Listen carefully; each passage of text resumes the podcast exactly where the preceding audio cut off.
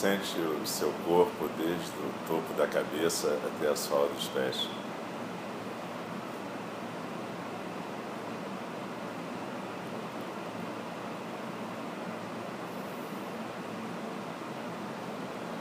Zazen é aqui agora e aqui agora esse corpo. Essa respiração.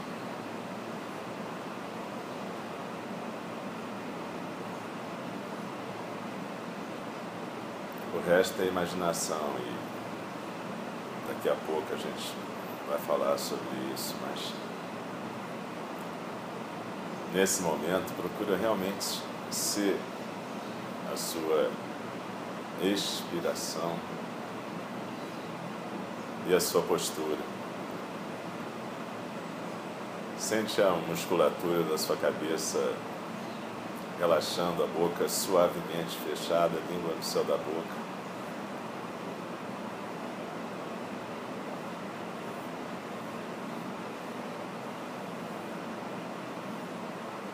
Procura sentir a cabeça bem equilibrada no pescoço. Ela não cai nem para frente, nem para trás, nem para a direita e nem para a esquerda. E a gente tem como se fosse uma intenção de sorrir, não é ficar rindo, mas é uma intenção.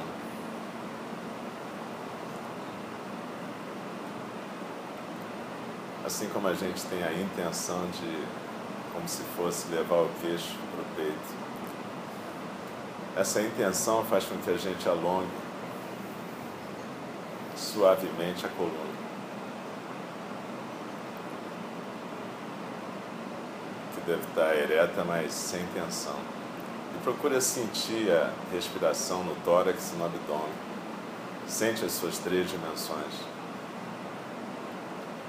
caixa torácica se expandindo, se encolhendo e a barriga também solta, podendo se expandir e se encolher conforme o ritmo da respiração.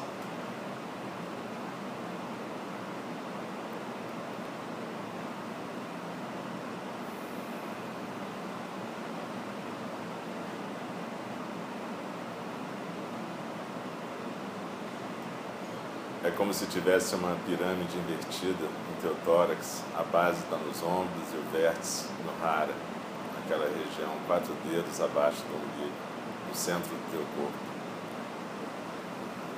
Expirando, a gente vai como que escorregando por essa pirâmide até sentar no centro, no hara.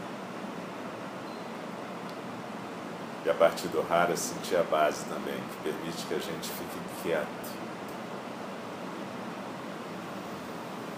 Eu me aquieto no Buda, eu me aquieto no Dharma, eu me aquieto na Sangha. Mas todo esse se aquietar, que às vezes é traduzido como refugiar, serenar,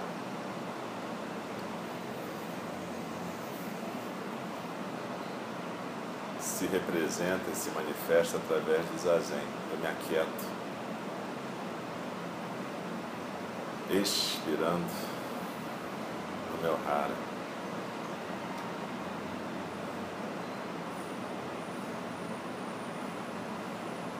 Que é o centro do meu corpo, é o centro da minha energia vital e é o centro da minha base também. Sente a sua base firme, sólida, estável. Permita-se ficar realmente quieto durante o zazen.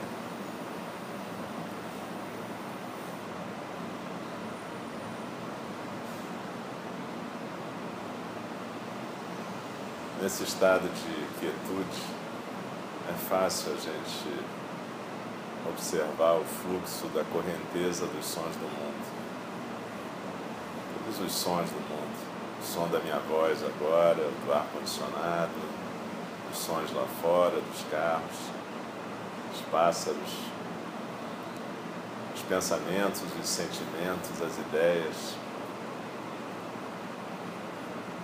toda a imaginação do presente, do passado e do futuro. Tudo correndo solto enquanto a gente simplesmente se aquieta.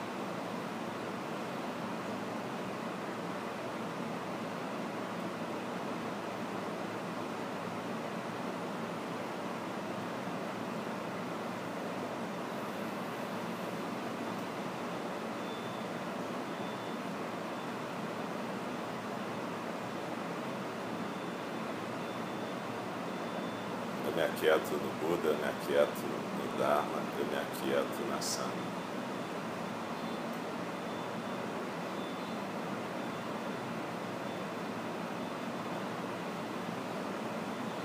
Quando a gente repete o canto de colocar o Kessá, grande vasto é o manto da libertação, verdadeiro campo além da forma e do vazio. Vestimos agora o ensinamento daquele que é o que é, para o nosso bem e de todos os seres sencientes. A gente está falando uma outra forma de homenagem às três joias.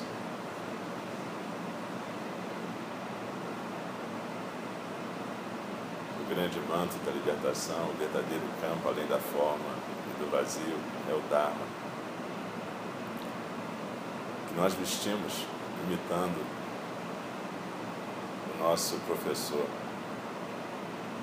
aquele que é como é, vem como vem, vai como vai.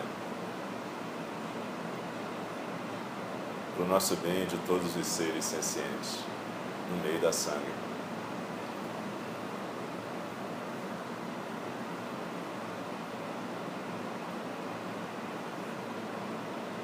E o que é vestir manto da libertação, mais além da forma e do vazio?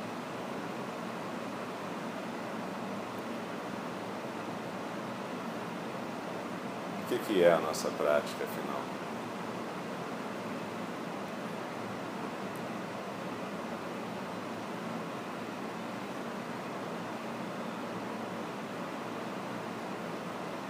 Nossa prática é básica inicial e final é o zazen. Mas o que, que é isso? É várias coisas, mas certamente a postura, essa postura que nós estamos aqui agora, e essa atenção plena, a expiração no centro.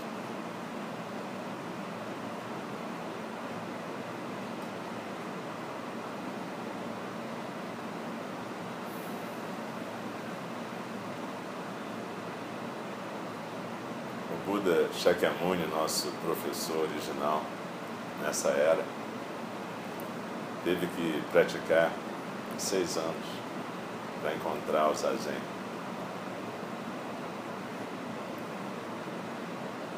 Isso quer dizer que antes dele chegar a essa postura, a essa atenção e essa libertação, ele teve que praticar seis anos os métodos que eram conhecidos até então, os métodos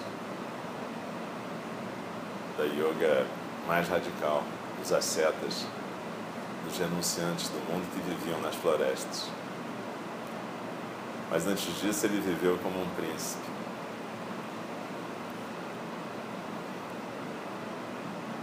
Se a gente observar a história do Buda Shakyamuni,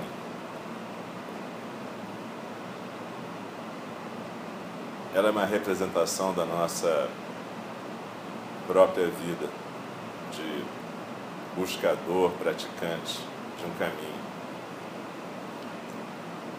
Não interessa se a existência dele é real ou lendária, porque afinal o que é real e o que é lendário? Interessa a prática que ele corporifica e a história dele é a nossa história.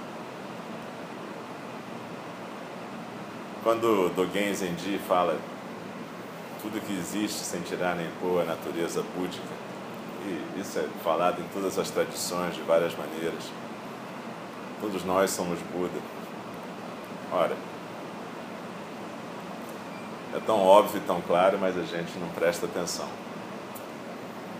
Todos nós nascemos como príncipe, não interessa a classe social. Mas em algum momento nós somos desejados como príncipes, tratados como príncipes também. E aprendemos a nos considerar príncipes. A nossa visão da realidade é o que interessa, o nosso desejo é o que interessa. Um príncipe é um narciso. se a gente usar a terminologia da psicologia ocidental.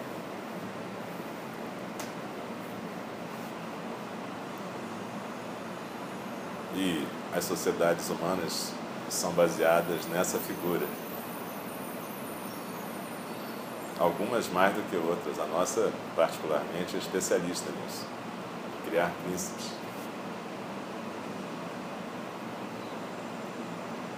Nós somos criados na ilusão e, nesse sentido, não interessa muito a classe social.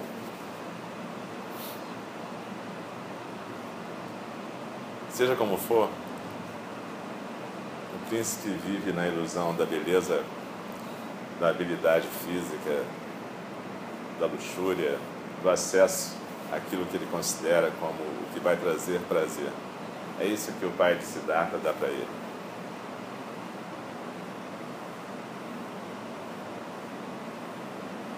E é isso que ele renuncia quando ele percebe que ele continua angustiado. Tem várias histórias sobre a infância dele.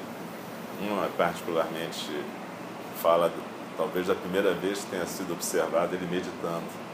Com cinco anos de idade, embaixo de uma árvore, foi levado para uma festa agrícola e percebeu quando o arado passava na terra que as minhocas saltavam, algumas vivas, outras mortas já, os passarinhos viam e comiam essas minhocas. E ele chorou percebendo o que era a vida, na verdade. Que era a angústia de estar vivo, sabendo que a qualquer momento o arado vai passar, o passarinho vai comer. A criança de cinco anos pôde ter compaixão nesse momento. Mas ele teve que viver a vida de um príncipe para depois renunciar a essa vida de príncipe. E aí ele partiu para aquilo que era o caminho da sociedade dele, a renúncia e a vida de asceta na floresta. Caminho espiritual típico, aquele que renuncia ao corpo, aos prazeres, às coisas mundanas. Mas para ele renunciar, ele teve que ter primeiro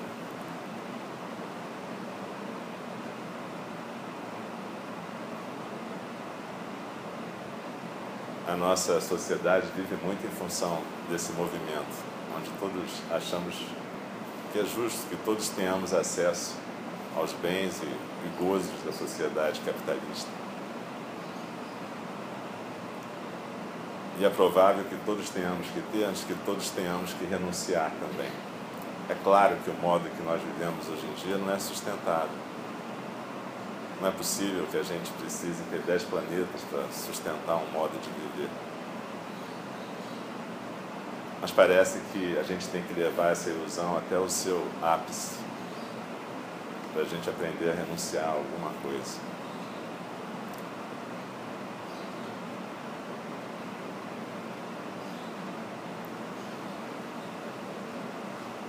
Mas o Buda renuncia Siddhartha renuncia e vai para a floresta.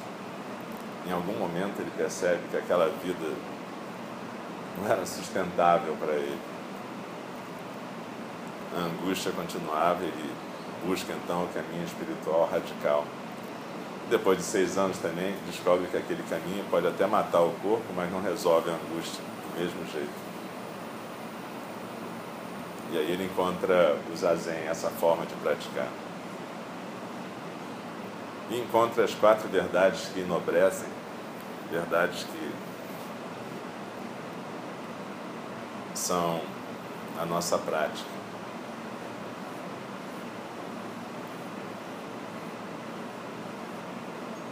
Mas o quanto que a gente quer renunciar às nossas ilusões, ou à nossa prática egóica habitual? A gente vive com uma religião, uma religião que se chama eu. Essa é a nossa religião.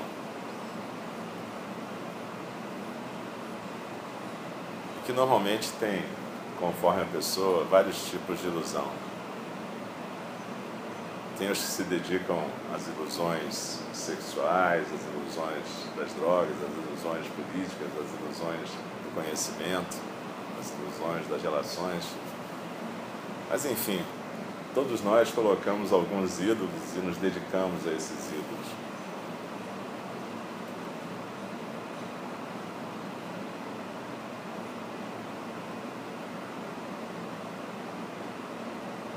Mas o nosso professor, chega e fala, olha, a natureza humana básica é angústia. Como é que a gente pode lidar com essa angústia? Existe angústia no nascimento, na morte, na vida. Essa angústia aparece na doença, no envelhecimento, na morte, na perda daquilo que nos é caro, na evitação daquilo que nos é horroroso.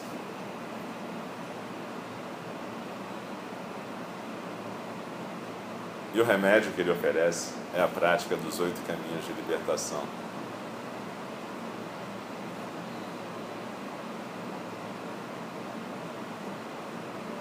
Que tem a ver com a manutenção da postura de zazen na vida. A gente ficar no nosso corpo inteiro, no hara, na respiração. Aprender a praticar o silêncio a gente pratica o silêncio 30, 40 minutos no zazen, mas a ideia é que a gente possa aprender a ficar no silêncio para observar e aprender sobre a realidade. Sair um pouco do mundo da imaginação.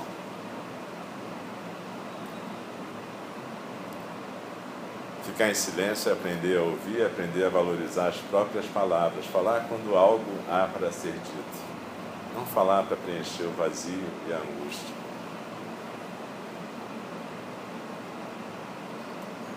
Para nós particularmente, na nossa cultura local, é muito difícil isso.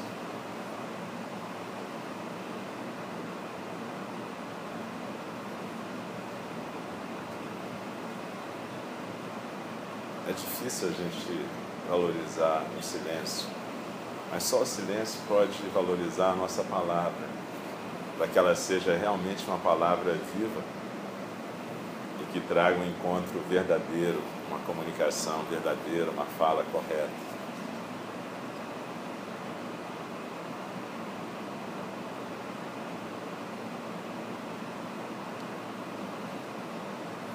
Então é a partir do zazen, como diz Dogen Zenji, que todos os outros caminhos de libertação aparecem, a partir da prática, da postura, do centro, do silêncio. Essa postura em si, ela vai trazendo um gestual mais correto e um meio de vida mais correto, uma energia mais correta. O zazen não é para trazer alívio nem conforto nesse sentido. O Buda Dharma não traz soluções fáceis. É curioso que a gente lê todas essas histórias sobre os mestres antigos, os koans, as relações, as falas, e dá a impressão que eles eram todos angustiados e burros, porque nós somos tranquilos e nós compreendemos perfeitamente o Buda Dharma. Talvez o que a gente não faça é tentar incluir isso na nossa vida de uma maneira em que a nossa vida seja uma expressão do Buda Dharma. Eles tentavam e com isso ficavam confusos e sofriam, porque não tem uma solução fácil para isso.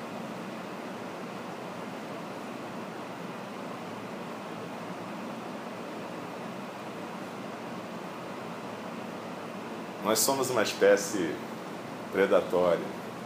E para uma espécie predatória desenvolver compaixão é muito complicado.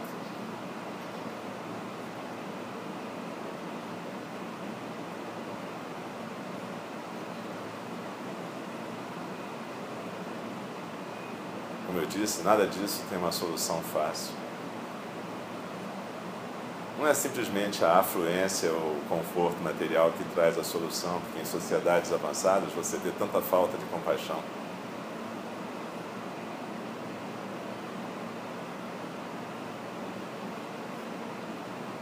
A questão é essa que o Buda Dharma propõe: uma transformação interior, uma possibilidade de você abandonar a religião do eu abandonar as idealizações religiosas de uma forma geral e aprender a praticar.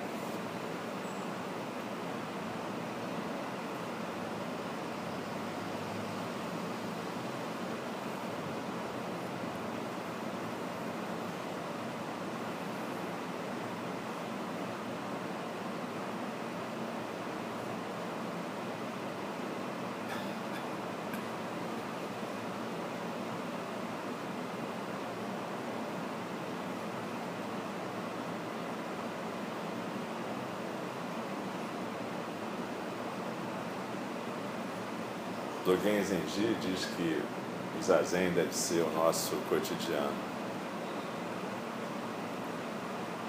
E é claro que isso quer dizer que em qualquer postura, não só sentado, a gente deve manter a atenção no hara, na respiração, no nosso centro de silêncio, na nossa possibilidade de compaixão verdadeira. A cada momento vai se apresentar uma situação que vai ser uma situação de prática e aprendizado. Basta a gente estar com um silêncio suficiente interior para poder observar.